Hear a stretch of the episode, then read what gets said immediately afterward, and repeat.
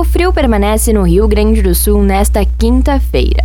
No entanto, as marcas baixas aparecerão durante o amanhecer e darão espaço para um clima ameno ao longo do dia.